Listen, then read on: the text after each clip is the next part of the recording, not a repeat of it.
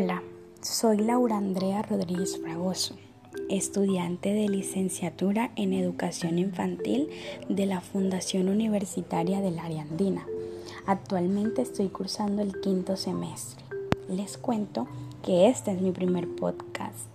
En la tarde de hoy, el espacio de nuestra práctica de expresión artística 3 es dedicado a una observación de niños y niñas de 0 a 3 años teniendo en cuenta el proceso de desarrollo en la primera etapa de 0 a 3 de los niños y las niñas, el bien llamado también proceso o etapa inicial. Haremos un proceso de observación y les quiero compartir que en esta mirada puntual tengo una niña de dos años de edad. Ella se llama Emilia Huyó. Ella es una niña extrovertida, alegre y muy inteligente. Ella se destaca desde la parte cognitiva porque es muy hábil a la hora de leer cuentos con ilustraciones.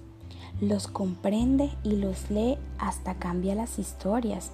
Imagina y crea personajes de los cuentos mediante dibujos. Se le hace fácil jugar con sus juguetes preferidos y entabla conversación fluida con sus muñecas. Reconoce y clasifica objetos por su color y tamaño. En la parte de su expresión corporal se le es muy fácil bailar champeta, música infantil y demás. En su parte de desarrollo afectivo social entiende la palabra no como una forma de imponer su voluntad. Se da cuenta que no siempre va a obtener lo que quiere o que tiene que esperar para que eso pase. En su parte de comunicación oral se destaca porque tiene un lenguaje claro, expresa con facilidad sus gustos y opiniones. Además requiere de un acompañamiento permanente para realizar las actividades básicas cotidianas porque la niña no sabe bañarse, lavar sus dientes, peinarse ni vestirse. En su parte sensorial motor escucha y ve bien.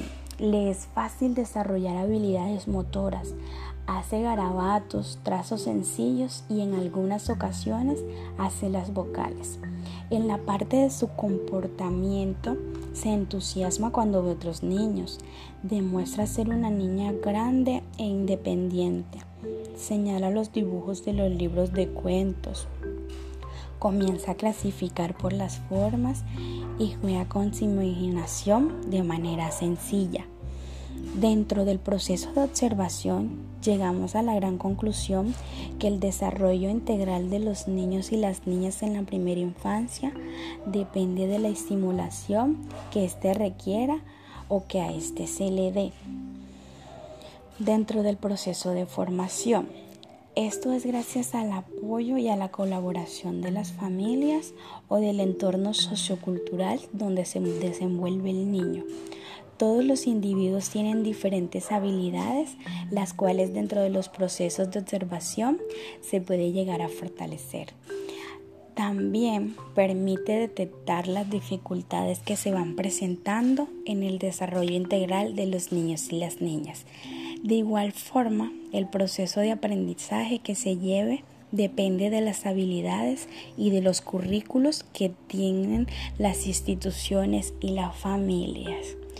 Bueno, fue una gran experiencia en mi primer podcast. Muchas gracias.